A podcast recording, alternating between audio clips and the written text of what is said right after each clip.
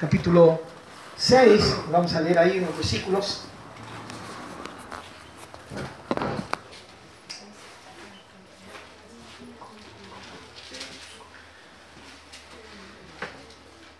¿Saben que una de las cosas, mientras te busca ahí Mateo capítulo 6, una de las cosas que aunque no lo crea, cuesta, eh, es alabar al Señor, pero alabarle como Él merece. ¿sí? Eh, no estoy hablando de solo cantar, porque, hermano, cualquiera puede venir al culto y cantar.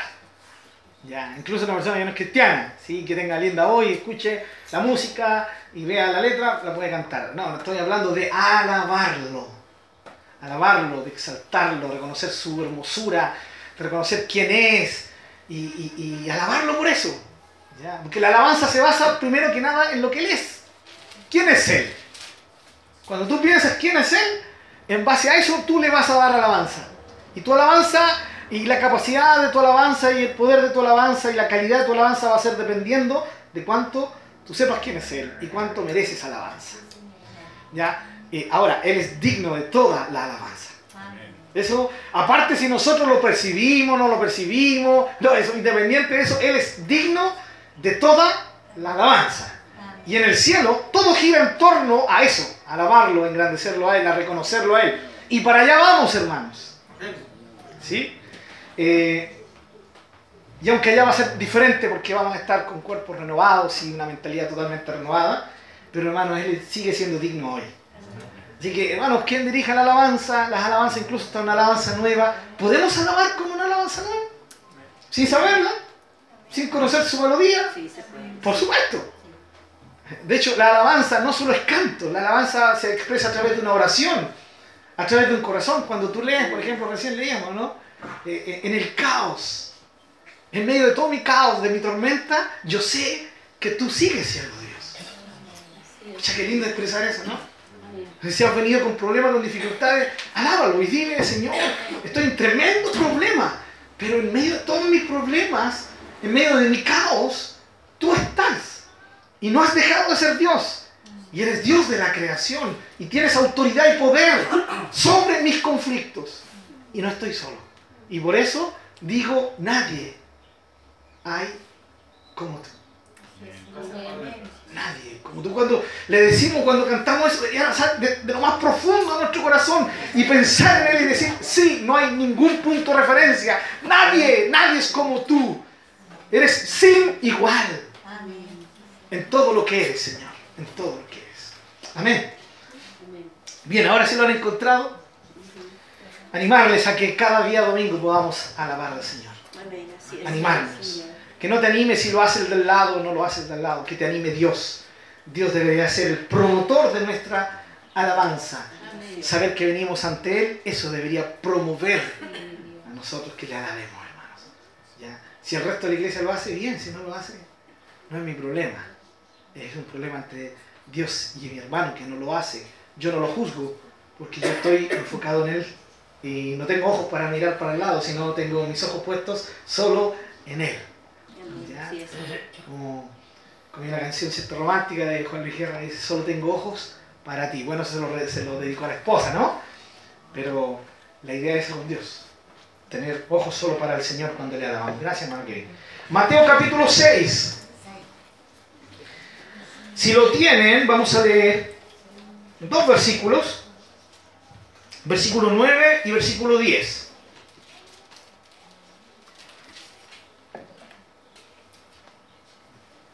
Bien, ¿lo tienen todos? ¿Sí? Es importante que lean para que sepan. Hay una visita entre nosotros, si alguien quiere compartir la Biblia con él, sería muy lindo. ¿Cuál es tu nombre? ¿Perdón? Soy Morales. Bienvenido. Es una alegría que estés con nosotros. Ojalá que te sientas como en casa. Ajá. Muy bien.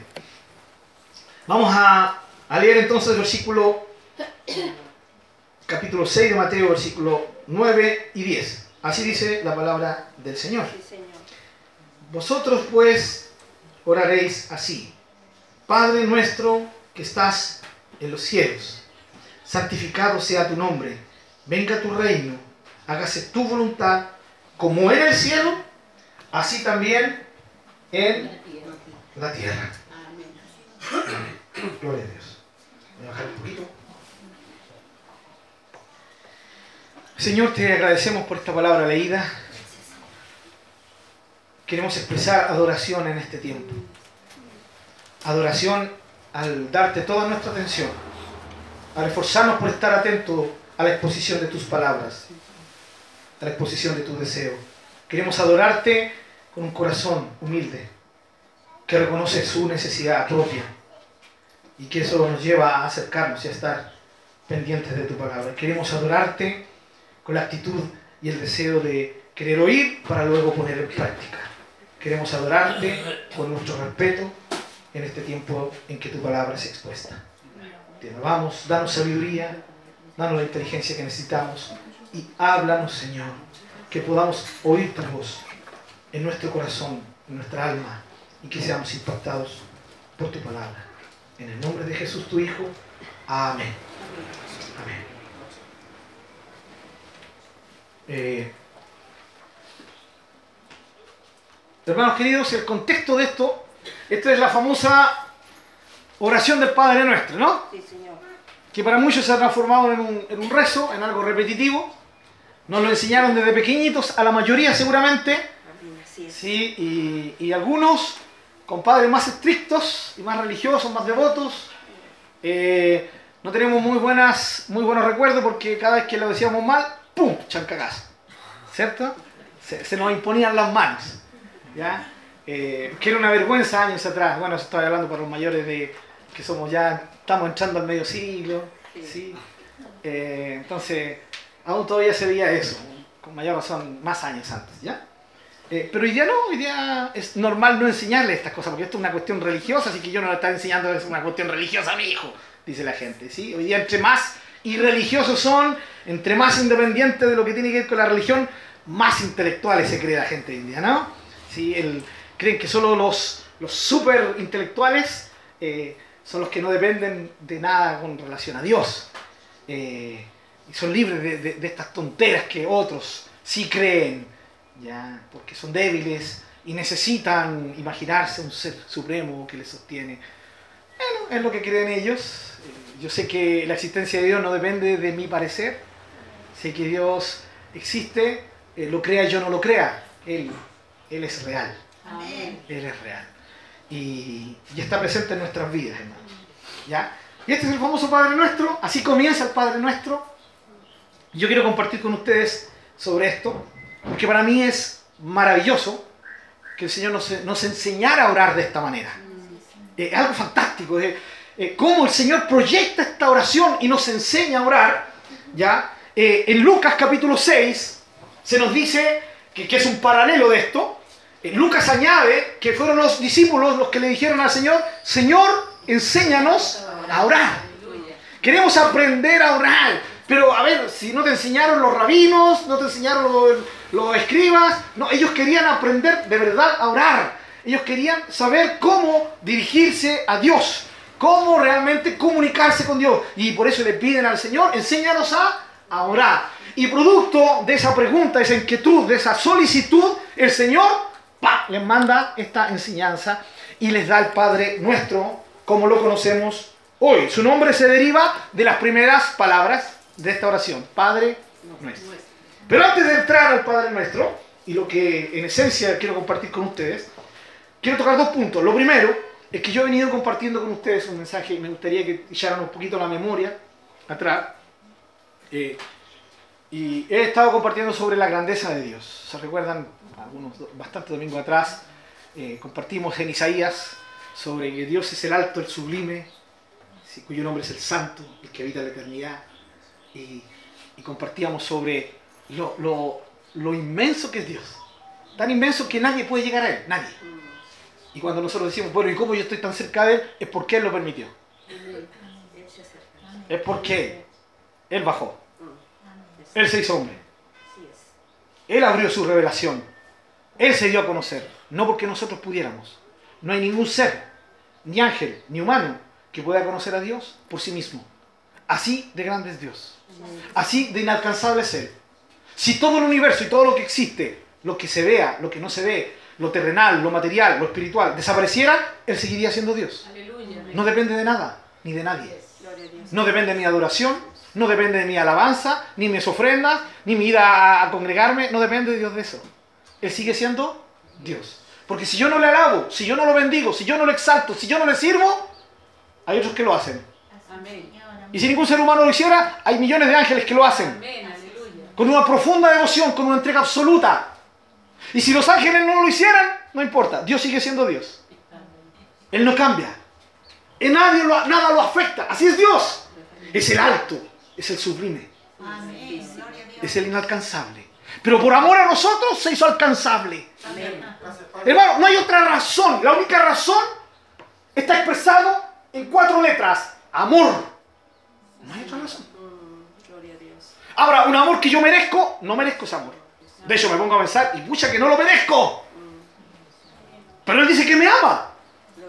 Bueno, no lo entiendo y no entiendo por qué me ama, pero qué lindo es disfrutar que me ame. El Señor, en otras palabras, permítame esta expresión tan humana, tan chilena, déjate apapachar por Dios. Él quiere apapacharte, quiere abrazarte, quiere demostrarse su, demostrarte su amor. Déjalo que lo demuestre, disfrútalo. ¿Sí? Como un bebé lo haría. El bebé no entiende, él, él- él no razona, solo sabe que su mamá lo abraza, lo pone en su seno, sí, le da de mamar, lo, lo besa y él se siente seguro ahí. Lo mismo nosotros. Disfrutemos de este amor. No lo entendemos, pero disfrutémoslo. ¿Se puede disfrutar o no? ¿Cuántos han disfrutado de este amor?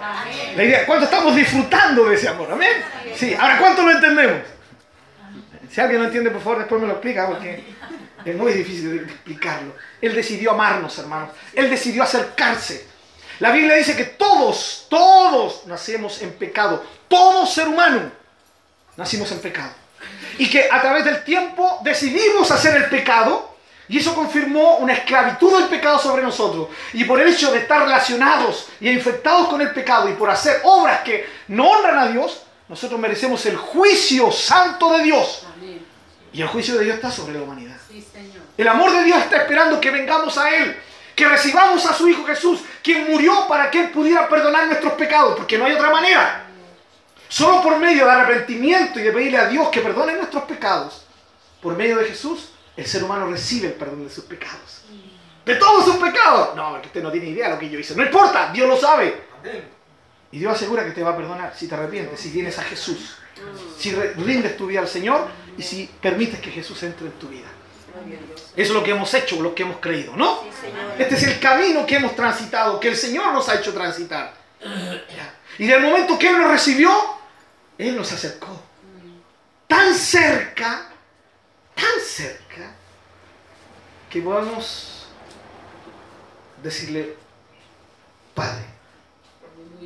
Y eso es algo tremendo.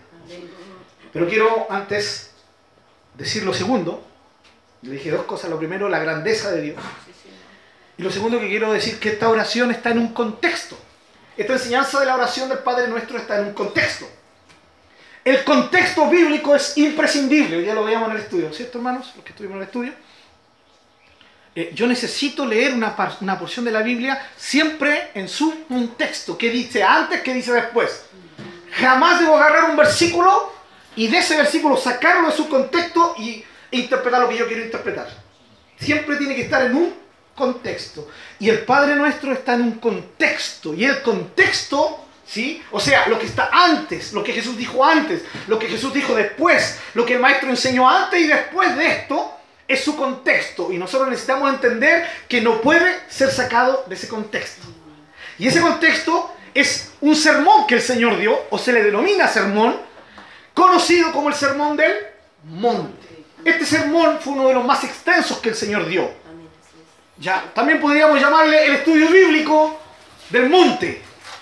¿Sí? Porque el Señor no solamente enseñaba cositas pequeñas, se extendió en esta enseñanza. Y Mateo lo registra en tres capítulos.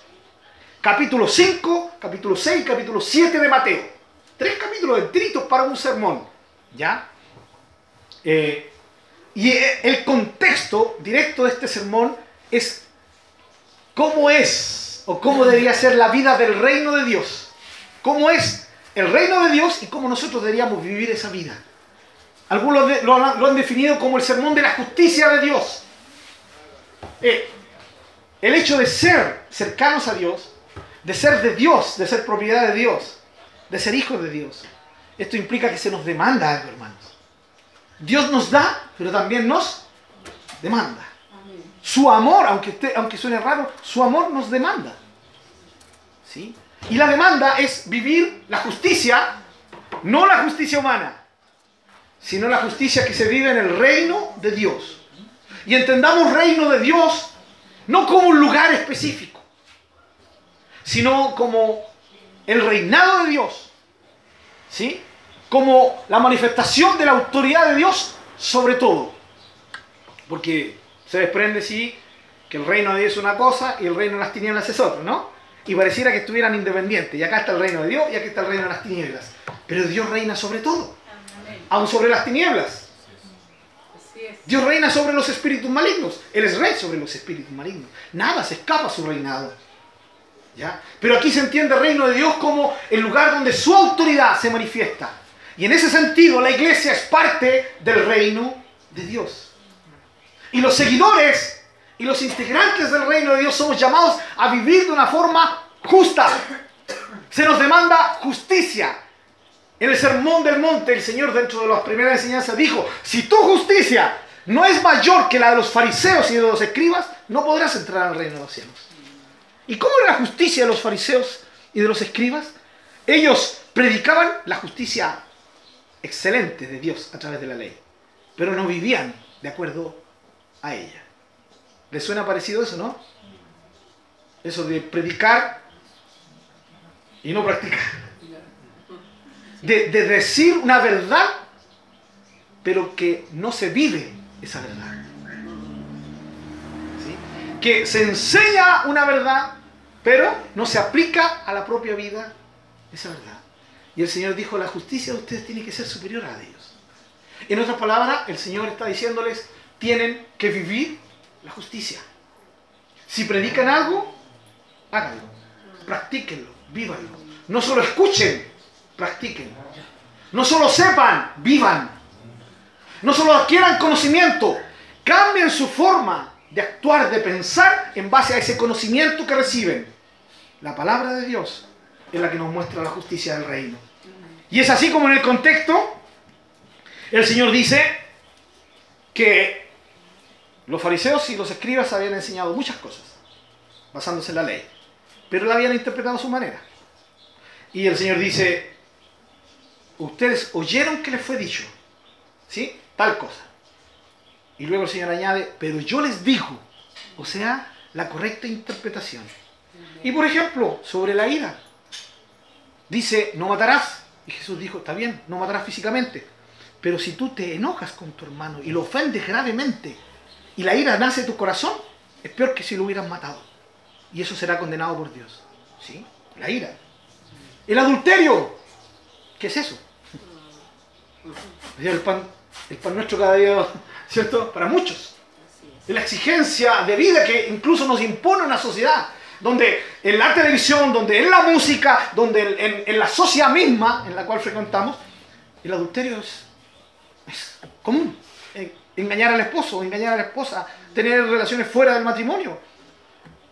Caritas al aire se le denomina de tantas otras maneras, ¿no? Un pequeño recreo, en fin. Y el Señor dijo, ¿oíste que fue dicho? ¿Sí? No adulterarás. Pero el Señor dijo, pero si, si quieres entender realmente la interpretación de eso en el reino mío, tienes que entender de que no necesariamente tienes que acostarte y tener relaciones sexuales físicas con, con alguien que no es tu esposo o tu esposa para adulterar.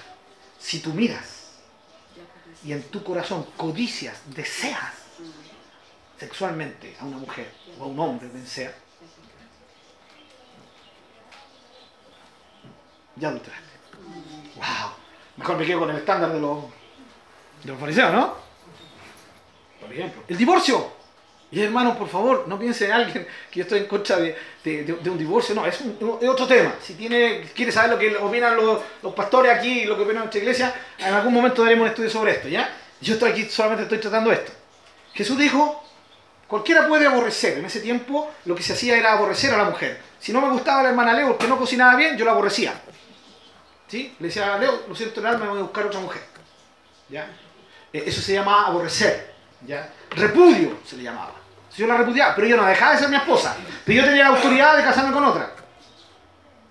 Entonces el Señor dijo, ustedes escucharon que se dio permiso para eso. Yo les digo que aquel que abandona a su mujer, y en este caso al revés también, si no fuera exclusivamente por infidelidad conyugal, entonces estás cometiendo adulterio. Entonces hoy día es complicado esto, ¿no? Nos separamos por diferentes razones, nos divorciamos por diferentes razones. Pero vuelvo a decir, hermano, yo no estoy jugando, solamente estoy diciendo lo que, lo que aquí el Señor dice. Si hay alguna complicación, eh, reclame arriba, ¿ya? Ante el Señor, no, eh, no es mi tema. El divorcio, o sea, el Señor da su perspectiva al divorcio. Los juramentos. O, escucharon y la ley dice que pueden jurar, ¿sí? Pero yo les digo, no juren. Y no es que el Señor no quisiera juramentos. Lo que el Señor quería es que fuéramos sinceros. ¿Por qué jura uno? Porque el otro no le cree. ¿Sí?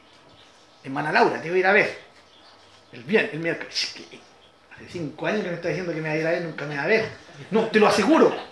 Ya te espero, pastor. Te juro que. Entonces, bien. Te lo doy jurado. ¿Cierto?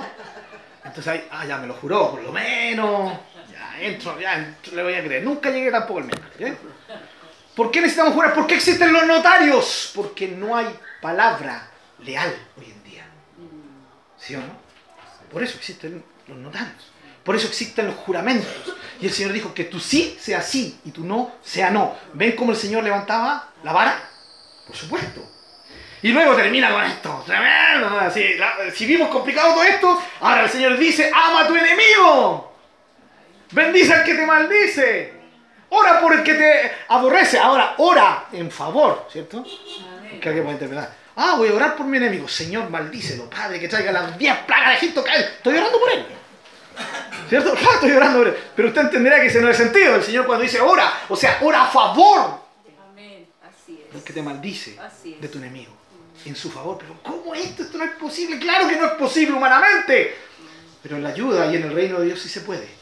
Y creo que más de alguna ocasión muchos de nosotros lo hemos Sí, experimentado. Señor. Hemos tenido que orar y hemos orado en misericordia por nuestros enemigos. Sí. Pero no solamente eso, sino amarlos. Bien. Eh, sean pues perfectos como su Padre es perfecto. Vivan. Vivan de la forma correcta como su Padre quiere que ustedes Sí, vivan. Y es en este contexto de la justicia, ¿sí? del reino de Dios, que el Señor ¡pum! introduce la enseñanza de la oración. Y, y- y el Señor toca tres temas que tienen que ver con, con actos cristianos. Primero, la ofrenda. Las limonas se le llama aquí. Ofrenda. Si, si tú ofrendas para que te aplaudan, ya recibiste tu recompensa, el aplauso que te dieron. Pero Dios no te va a recompensar. Pero si tú ofrendas, si tú das, si tú ayudas a alguien, ¿sí? Eh, sin que nadie lo sepa, no, y no es que andes buscando esconderte, sino sencillamente sin la intención de que te reconozcan, tu Padre te va a reconocer y tu Padre te va a recompensar. Luego viene el tema de la oración, lo mismo. Ora ahí en tu pieza, solo con Dios. ¿Sí? Solo. Tu Padre sabe lo que tú tienes que decir, pero la soledad busca a Dios, donde hay intimidad, donde Dios y tú estén solitos. Gloria a Dios. Eso es lo que el Padre quiere. Y por último el ayuno, que cuando ayunes, Sí, Señor. sí, lávate bien la cara, Sí. Para que cuando salgas no salgas con la cara, con la cara demacrada y digas, ah, tate, está ayunando, está ayunando. ¿Y cómo lo supiste? Eh, Siento que está casi se desmaya, necesita que oren por él porque está que se desmaya porque no toma desayuno. Entonces, no, eh, eh, la idea de estos tres aspectos es que lo hagamos para Dios. Bien, en este contexto entramos en la oración. Y hermanos, contraste usted lo del alto y sublime con las dos primeras palabras de la oración. Padre nuestro. Ese ser, ¿sí? Del cual hablamos, ¿no? Amén. Que está tan alto que no lo podemos alcanzar. Ese es el mismo, no es otro. Es el mismo. Yo me puedo dirigir a Él diciéndole, Padre nuestro. Hermano, lo que Jesús enseña en la oración del Padre nuestro es algo tremendo. Y yo oro para que nosotros esta mañana podamos discernirlo, entenderlo, palparlo, que se nos mueva el corazón. Y que al entenderlo y palparlo, realmente se produzca en nosotros lo que debería producirse. Primero, asombro. Amén. Lo primero que debería producirnos esto es asombro. Pero como de chico estamos escuchando, Padre nuestro que estás en los cielos. Lo dijimos tantas veces que hoy día es tan repetitivo que ha, ha perdido el sentido, ¿no? Dentro, hasta nosotros dentro como cristianos decimos, Padre. ¿Sí? De repente nos ponemos, sí, más bilingües, decimos, Abba Padre, hasta lo cantamos, ¿no? Papito querido. ¿Ya? Pero la verdad, ¿lo estamos palpando? ¿Usted está entendiendo qué significa que usted le pueda decir al alto y al sublime Padre? Si yo lo entiendo, lo primero que se va a producir en mí es asombro. Sí, Señor. No te puedo creer. Al alto, al sublime le puedo decir Padre. Amén. Gloria a Dios. Asombro. Porque tú entiendes tu indignidad, porque yo entiendo mi indignidad. Yo soy indigno y va encima, Dios es tan alto. Se juntan esas dos cosas y es imposible que yo me pueda acercar a Dios tan cerca, tan íntimamente que pueda decirle, Padre mío o Padre nuestro, Padre. El Señor nos pudo haber enseñado a orar y haber dicho, Creador nuestro, ¿o no? Rey nuestro, Señor nuestro. La pregunta, ¿es Dios todo esto? ¿Es Señor? Sí. ¿Es. Creador? Amén. Amén. ¿Es Rey? Sí, Señor. Amén. Pero el Señor intencionalmente, intencionalmente en respuesta, enséñanos a orar, Él viene y toma uno de los títulos más íntimos que puedan existir. Amén. Así- Padre, Oh Dios, gracias, Padre. Aleluya. Santo. Padre. Él deja a un lado al Creador, deja al Rey, deja al Señor y pone Padre. Y si hoy día estuviera escrito Rey ahí, yo igual me gozaría. Pero ¿cómo no gozarme entonces si Él pone Padre ahí? Hermanos, el, el alto, el sublime, abrió de tal manera el acceso a Él por medio de su Hijo Jesucristo, que hoy podemos decirle Padre. Y debo hacer esta aclaración, porque generalmente hoy día uno tiene que hacerla.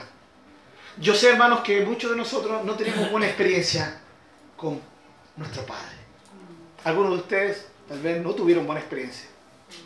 Y el concepto de Padre a muchos hoy día les escandaliza, les duele. ¿Sí? Imagínense en, la niña que fue violada por su padre.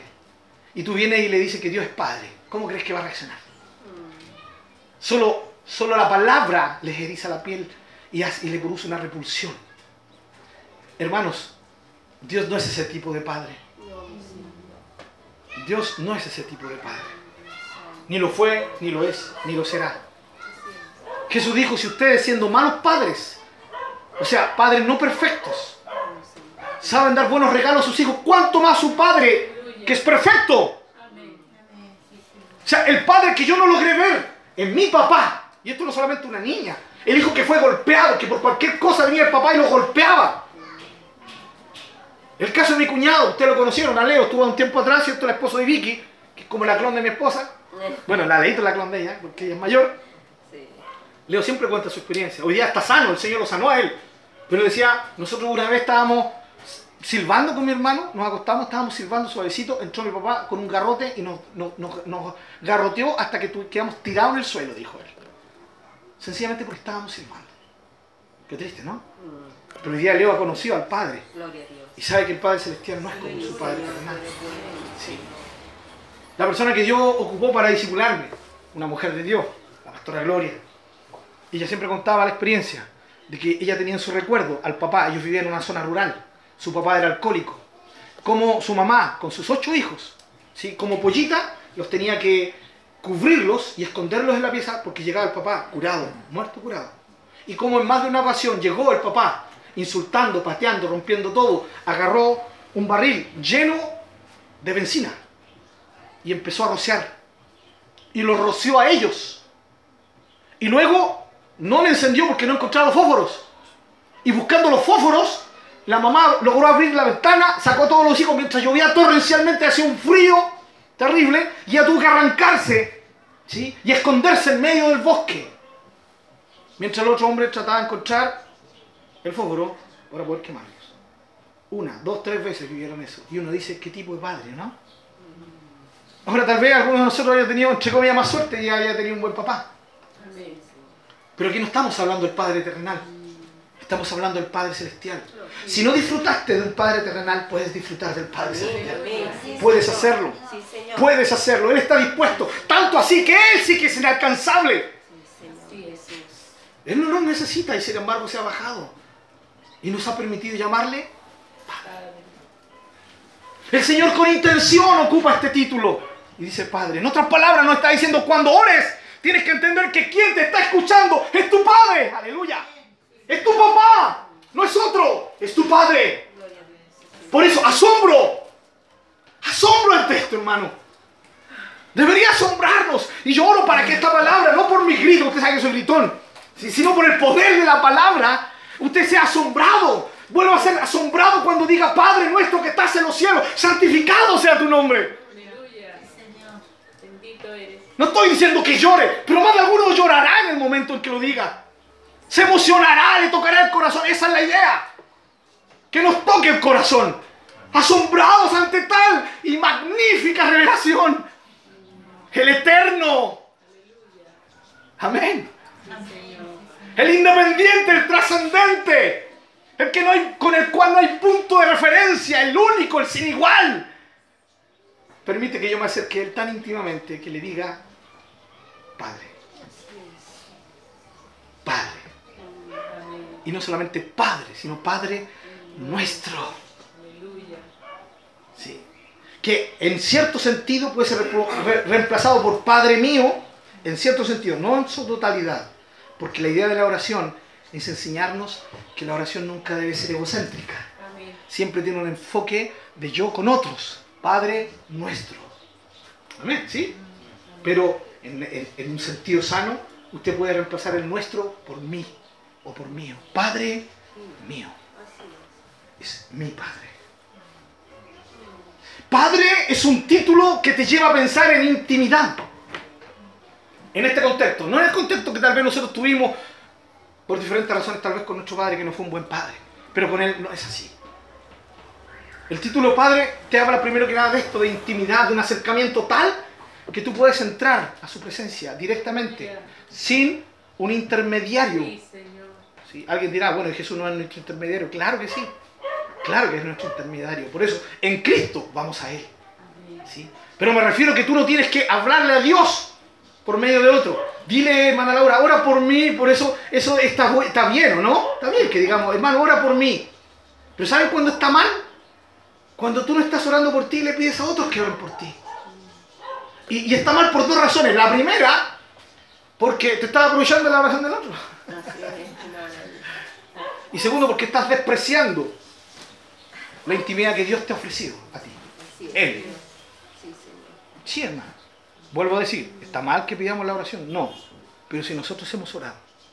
El problema, y está mal, cuando yo vengo y le digo, hermano Jaime, ora por mí. Sí. Amén, me va a decir, hermano. Amén, yo oro por ti. Y el hermano Jaime, sí, bien despierto en esto y me diga, y hermano, ¿tú has orado? Y ahí me dejó tirar, hermano. No es que no he tenido tiempo, no. Yo igual voy a orar por ti, pero mi oración no va a servir mucho si tú no oras. ¿Y saben por qué? Porque la oración no fue creada por Dios. Para que le hagamos saber a Él lo que nos pasa. La oración no es para informarle a Dios algo que Él no sabe. ¿Sabían ustedes eso, no? Porque el Señor antes de esto dice antes que se lo pidas, ya lo sabe todo. Un ser omnisciente como Él lo sabe. En la eternidad ya sabía lo que ibas a pedir. Che, entonces ¿para qué nos hace orar? Che, bien pillo el Señor. E- Ese gusto que tiene para traernos a Él. Exacto. Exacto. Eso es. ¿Cómo? Eso es el gusto que Él tiene de traernos a Él. Exacto. La razón real y más profunda de que la oración existe es porque por medio de ella nos acercamos a Él. Gloria a Dios. Es el medio que Él inventó para que nos allegáramos a Él, para que pasáramos tiempo con Él, para que charláramos con Él, para que le escucháramos a Él, para que tuviéramos intimidad de padre a hijo con Él. Sí, Señor. Así es. Por eso fue creada la oración. No para informarle algo que Dios no sabe, porque Dios ya lo sabe todo. Sí, Él inventó la oración porque es el medio para que yo esté con Él. Por eso Jesús enseñó, métete en tu cuarto secreto. Donde nadie te ve, donde nadie te va a molestar. Y dedica un tiempo a solas con Dios. Oh, gloria a Dios, así es, Señor. Esto que usan los hombres de Dios, las mujeres de Dios, que le han llamado tiempo quieto, hora quieta, tiempo a solas. ¿De qué manera? ¿Cierto? Tantos nombres. No es otra cosa que Mateo, capítulo 6. Entra en tu aposento y cerrada la puerta. Ora a tu Padre, que está en lo secreto. ¿Qué es secreto? Es intimidad. Es solo tú y Él. ¿Qué más grande que esto? Amén. ¿Qué más grande que esto? Señor, asómbranos. Señor, trae, abre nuestras mentes para asombrarnos ante esta revelación. Él quiere estar conmigo. No necesita estar conmigo, pero Él decidió estar conmigo. Quiere estar conmigo. Bendito. Quiere estar contigo. Sí, Señor. Y los cristianos que nos hacemos rogar por almas, ¿no? Así es. Miles de excusas, que no tuve tiempo. La típica excusa. Hermano, yo no sé si usted ocupa ese- esa, esa excusa, pero quiero decirle que si usted ocupa esa cosa, esa excusa, usted es un mentiroso. Como no sé nadie, de nadie, entonces usted no me puede decir que yo le estoy apuntando con el dedo, no tengo idea, no soy Dios, no conozco lo que está pensando, no conozco su vida, gracias a eso puedo predicar libremente, pero usted está mintiendo cuando usted dice que no tuvo tiempo. Así es. Usted no se dio un tiempo para estar con él. Amén. ¿cierto? Mm, Es complicado, ¿no? Hermano, no se ponga tan así, tanto así. Ah, o sea, que Dios me va a castigar. No, Dios es tan misericordioso que no nos castiga. Pero que Él quiere que estemos conscientes de esto.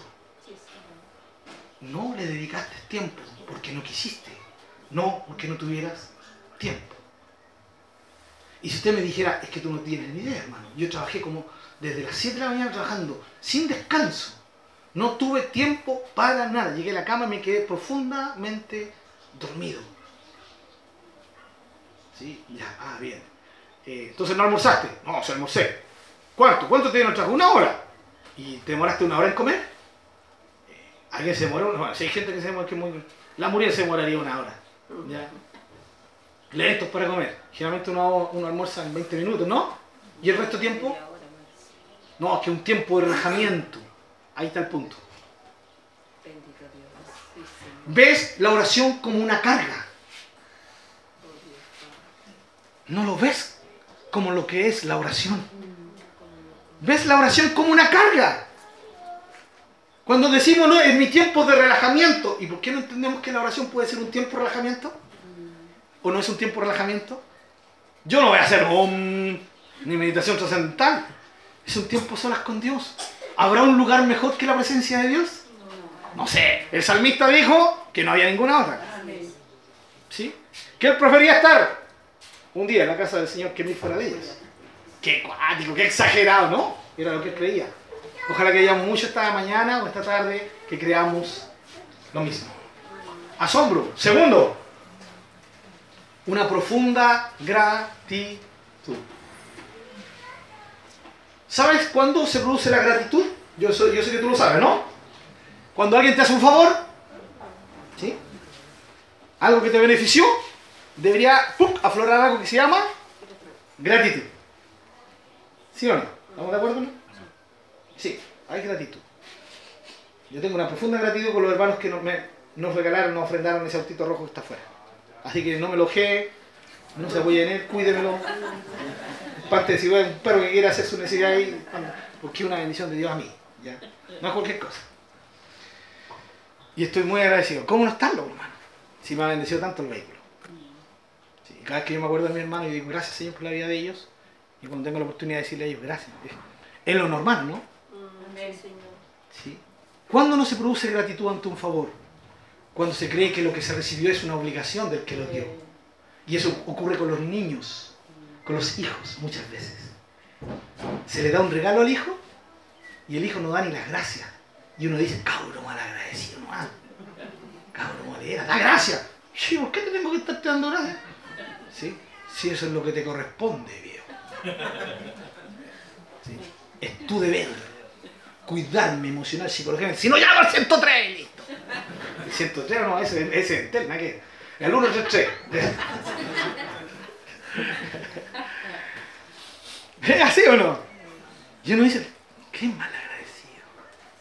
¿Ya? Ahora dice, mal educado porque nadie lo educó, nadie le dijo, hijo, tu papá no tiene el deber de darte un regalo, tiene el deber de, darte por lo que, incluso no podéis, si no queréis dar gracias por los alimentos, ningún problema, ¿por qué? Pero él, y aquí cuántos padres decimos amén, no es nuestro deber regalarle nada a esos cabros de monedera.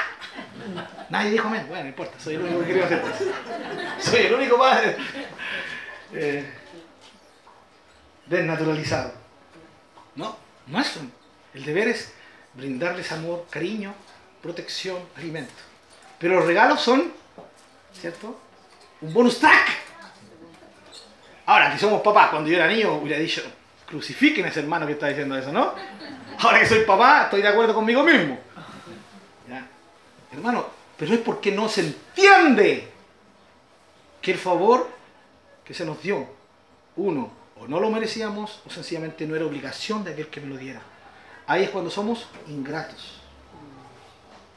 Y el hecho de que entender quién es Dios, su grandeza, y que Él nos permite acercarnos a Él tan libremente, tanto así, a una intimidad tan profunda, tan cercana, de padre a hijo, yo debo entender que eso yo no lo merezco, pero que lo tengo.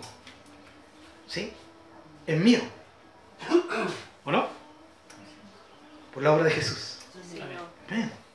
O sea, yo, yo hoy día, esto es tal así, que yo no necesito, Señor, puedo entrar a tu presencia. Ay, ay, ay, Señor, Señor, ni los querubines te pueden mirar y... No. Sí. Ahora si hemos hecho algo malo, mínimo entrar con una actitud de, humillación, ¿no? Pero si estamos bien con Dios. Sí. Padre, estás ahí. Ya. Eh, aló. Un, probando. Sí. No. Padre nuestro. No son palabras mágicas. Pero son palabras poderosas. Si las dices de corazón, así, incluso en menos. Ahí está el Padre. No lo escuchas, pero tienes que entender que Él está ahí. No lo ves, pero por fe creemos que está ahí. No logro percibir sus palabras que me dicen, aquí estoy hijo, ¿qué quieres? ¿Vamos a pasar un buen tiempo juntos? No escucho nada de eso, pero eso es lo que te tienes que imaginar cuando ores y cuando digas, Padre. Ante tal honra, mínimo, debería haber un poco de gratitud. Gracias, Señor. Gracias por poder acercarme tan íntimamente. Asombro, gratitud. Quinto, alabanza. Tercero, vamos a ver quinto el tiro. Tercero, alabanza. ¿Qué diferente la gratitud? La gratitud cuando tú, gracias por esto, reconoces lo que Dios ha hecho por ti.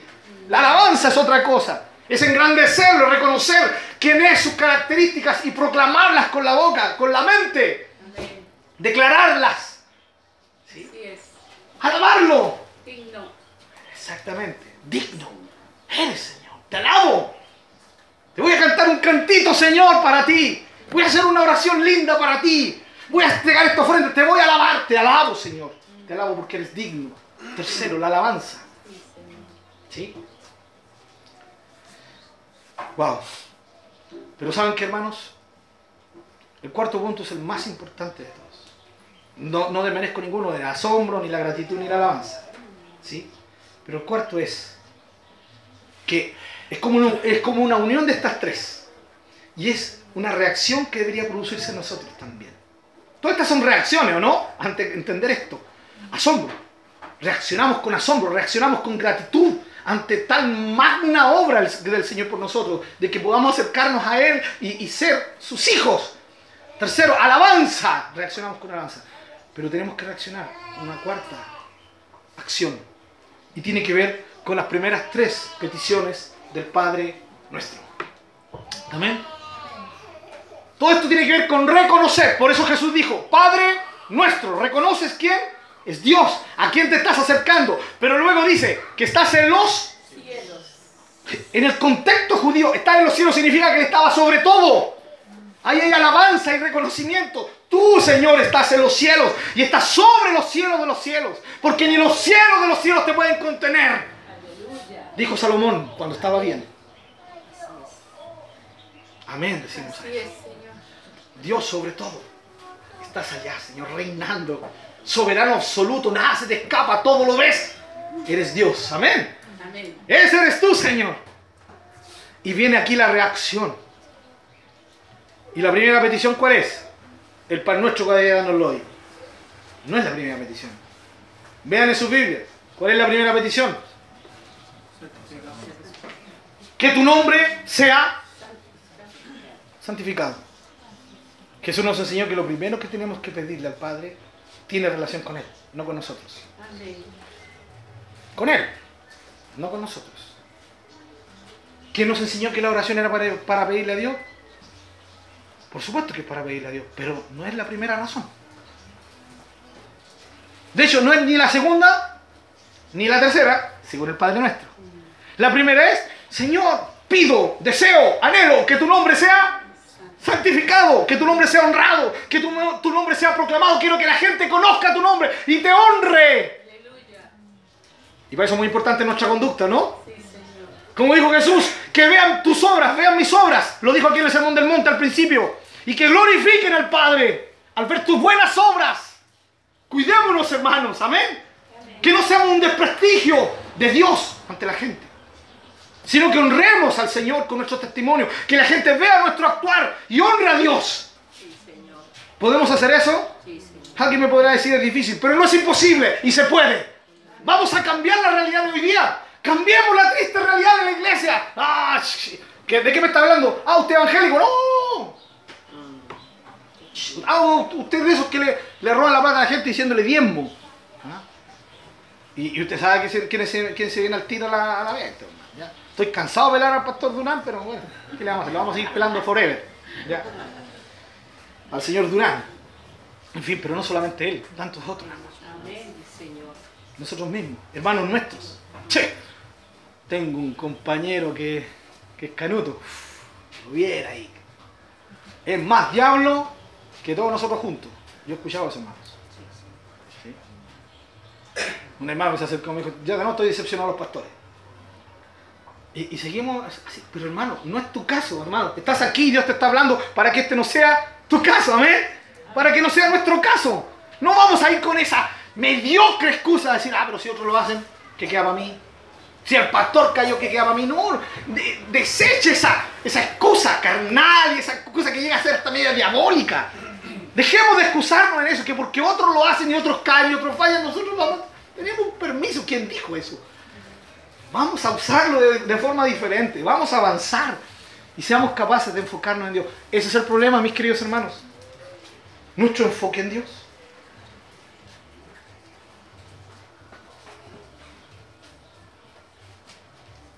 Y mientras yo predico, sí que hay lucha aquí. Sí que hay lucha en algunos de ustedes. Lo logro percibir, no sé en quiénes, pero la percibo, clarita. ¿Y saben cuál es la lucha? Distracción. ¿No estás de acuerdo? ¿No te gustó la forma en que lo dije? Todo eso es lucha.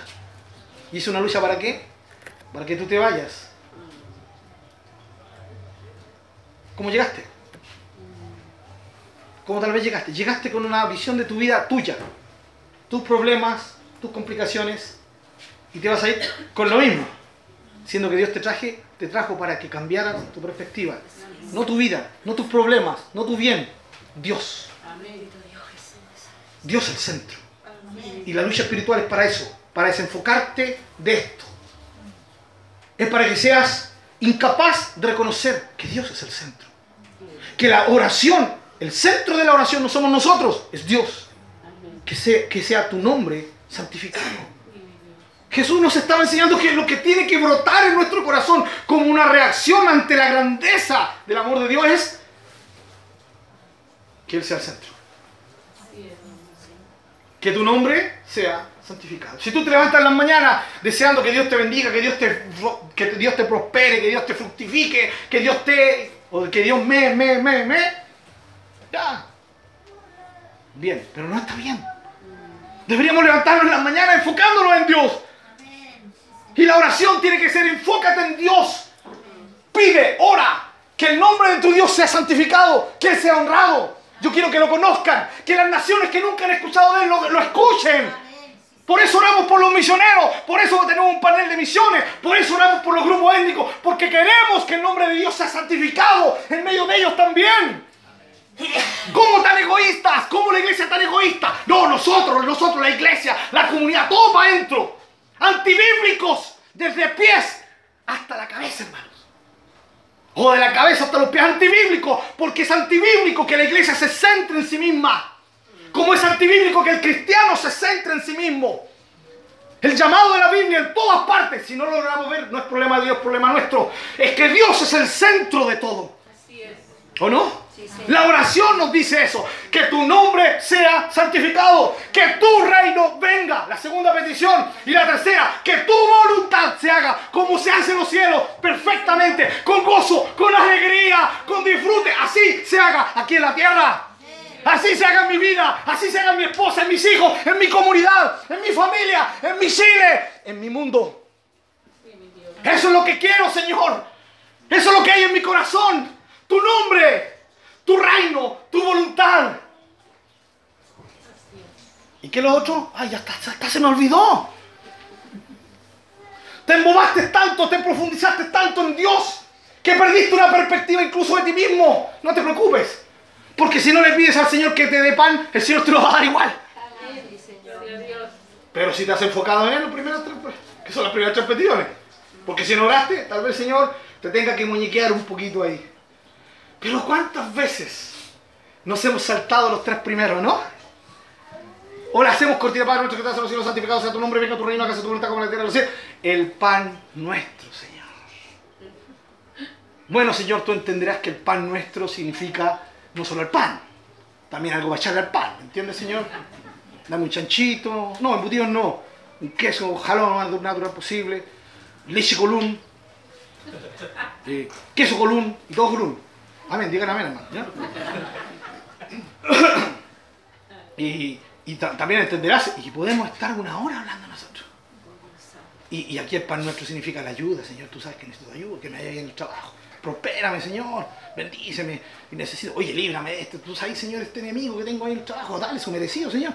Haz tu voluntad en él, pero sobre todo el merecido que se merece, Señor. Tú eres un Dios justo. Y- y- pero los primeros tres se nos fueron, se nos olvidaron. Y luego, Señor, de pedirte el pan y ocupar 15 minutos, 20 minutos en pedir lo que necesitamos, nos vamos a la zona, Señor. Y mira, yo, si yo peco, me va mal, y no quiero que me vaya mal, entonces eh, líbrame, no me metas en tentación, ¿cierto? Y perdona mis pecados, como yo intento perdonar, porque tú voy a ser sincero, Señor, intento, me cuesta, me cuesta. Tan difícil, especialmente, tú, tú sabes a qué me estoy refiriendo, me cuesta perdonar. No, pero intento, así, perdóname tú también, Señor, no me metas en tentación, no quiero caer en pecado porque si, si peco, ya te lo dije, Señor, me va a ir mal, no quiero que me vaya mal, y, y líbranos del mal, Señor, líbrame de, de que penen en mi casa, Señor, líbrame de que se me cruce un gato negro, acuérdame cuando hay una escalera para no pasar debajo de. Y, y- usted se ríe y usted dice que, que, que, que chistoso pastor, no, estoy hablando en serio. ¿Saben por qué los cristianos son supersticiosos? Porque están enfocados en ellos mismos. Supersticiones. Supersticiones. Te levantaste con el pie izquierdo. Bueno, si eres político está bien. Levántate con el pie izquierdo si eres de izquierda. Si eres centro-centro, bueno, levántate. Claro, adelante, ¿cierto? No por los lados. Si eres de derecha acá. Pero con Dios, ¿usted cree que Dios es derechista? No, ni izquierdista ni derechista en política. El Señor no tiene política. El Señor es rey soberano. Los pasados rollos aquí creen que ellos son los que mandan, no saben que hay uno que manda sobre todos ellos. Ya Él lo adoramos y es nuestro Padre. Y nos podemos acercar a Él con intimidad y con amor, con plena confianza, porque Él nos ha abierto las puertas. Pero, recuerda, Él es el primero, el segundo y el tercero. Amén. Su nombre, que sea conocido, sea honrado su nombre, que Él sea glorificado. Segundo, que su reino venga, que su reino se establezca, que su reino se manifieste, hermano. No es lo que deseamos para nuestro país. Amén. Si hoy día lo que vemos menos en nuestro país, yo lo que menos veo en mi país, que el reino de Dios se esté manifestando. Que la voluntad de Dios, hoy día todos están en contra del reino de Dios, están todos en contra del nombre de Dios, están todos, la mayoría de mi Chile está en contra de la voluntad de Dios. Ahora, sigo orando por él. Amén. Como sigo orando por Bolivia, que es un país que Dios puso en nuestro corazón. ¿Sí? No oro ni por los. Ni por los ¿Cómo se llama? Hasta se me olvidó el nombre los que vienen acá al lado. Argentina. Oro por Argentina, ¿sí? por los hermanos peruanos y por el mundo, por los grupos que no, no conocen al Señor. ¿sí? Que hasta los nombres, decírselo al Señor me cuesta un poco. Son nombres raros. Entonces, mis amados hermanos, el enfoque es Dios. Y la oración nos muestra lo mismo. Lo mismo. Después de las tres primeras grandes e importantes y más importantes peticiones, recién viene el pan nuestro. Dame, Señor. Perdóname, Señor, o perdónanos. Recordando que también las peticiones siempre son en plural. No solo debes orar por ti mismo, debes orar por otros. Si danos el pan nuestro. Perdónanos. ¿Se dan cuenta cómo termina? Nos. ¿Sí? No nos metas en tentación. Líbranos. Partió diciendo Padre nuestro. Si hay algo que es absolutamente contrario a lo egocéntrico, es la oración del Padre nuestro. ¿Cómo vas a reaccionar? A ver, porque aquí hay que poner en práctica inmediatamente lo que estamos aprendiendo, hermanos. ¿O no? ¿Cómo usted lo va a practicar cuando llegue a la casa? ¿O aquí mismo? ¿Va a volver a decirle, Padre? Ah, sí, es que es mi Padre. ¿O vas a- se va a esforzar un poquito para reaccionar con asombro ante eso? La idea es que te vayas a tu casita y vayas sabiendo que no mereces estar. Pero estás. Estás. Bueno, entonces si no merezco, ¿por qué estoy? Porque el Padre te hizo merecedor. Te hizo digno. No entiendo. Bueno, ¿soy o no soy digno? En Cristo eres absolutamente digno. ¿Sí?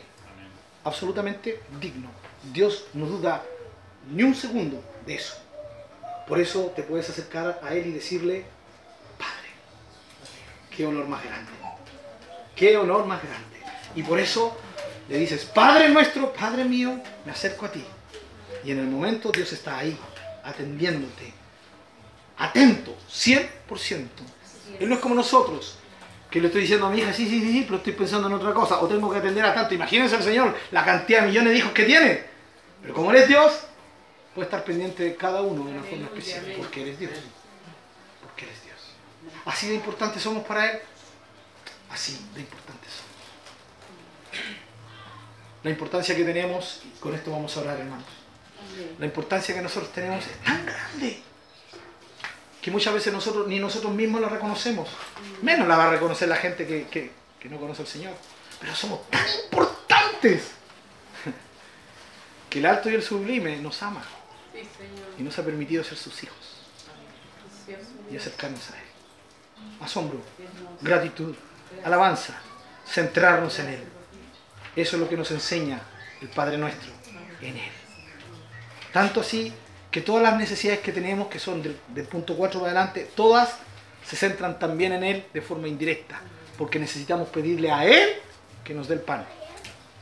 Porque necesitamos acudir a Él y pedirle a Él que nos perdone nuestros pecados. Porque necesitamos acudir a Él para pedirle que no caigamos en tentación. Y porque necesitamos acudir a Él para que seamos librados del mal. Así de dependientes deberíamos ser de Dios. No te vayas a la casa equivocado creyendo que no dependes de Dios y que dependes de ti mismo. Que Dios te libre, que Dios me libre de esto. Oremos al Señor. Señor, hoy día nos acercamos a ti diciendo así, Señor, o nos acercamos a ti, Señor, eh, diciéndote algún, alguno de tus atributos. Nos acercamos a ti diciéndote eterno, majestuoso, oh Rey, Dios. Y no es malo, Señor, porque tú eres todo esto. Pero Señor, nos enseñaste a orar. Maravilloso Jesús. Y cuando nos enseñaste a orar, parece que perdemos la perspectiva tan rápidamente, Señor. De entender que, que la oración fue dada por ti para que así nuestras vidas estuvieran centradas en ti. Pero qué lindo es saber que, que nos enseñaste a dirigirnos a Dios como Padre. Cuánta cercanía. Oh Dios, cuánta cercanía tiene esto. Espíritu Santo, que tu palabra quede en nuestros corazones, en nuestra mente, que, que haga una obra silenciosa pero efectiva en nuestros corazones, que destape nuestros ojos, nuestros oídos para oír, para escuchar lo grandioso. Cu- Cuando nos dirijamos a ti, te digamos, Padre nuestro, qué honor más grande. Hoy entramos abiertamente, nada nos impide. El escritor de Hebreos nos dice que podemos entrar osadamente a tu presencia, a tu trono. No necesitamos pedir una hora. Eres Padre, el Padre que abraza, el Padre que ama, el Padre que cuida. Cuánta intimidad, cuánta cercanía nos permites tener. Señor, danos la capacidad de asombrarnos, alabarte, agradecerte, servirte incondicionalmente. Debían ser nuestras reacciones ante tal revelación. Te podemos disfrutar y no nos cobrarás nada. Tanto así que aún el apóstol se atrevió a decirnos y enseñarnos que aun cuando somos infieles, tú permaneces fiel, Señor. ¿Dónde encontraremos a alguien como tú? Señor, cuánta honra nos das. Abre nuestros ojos para asombrarnos, para estremecernos ante esta revelación tan hermosa y a centrarnos en ti.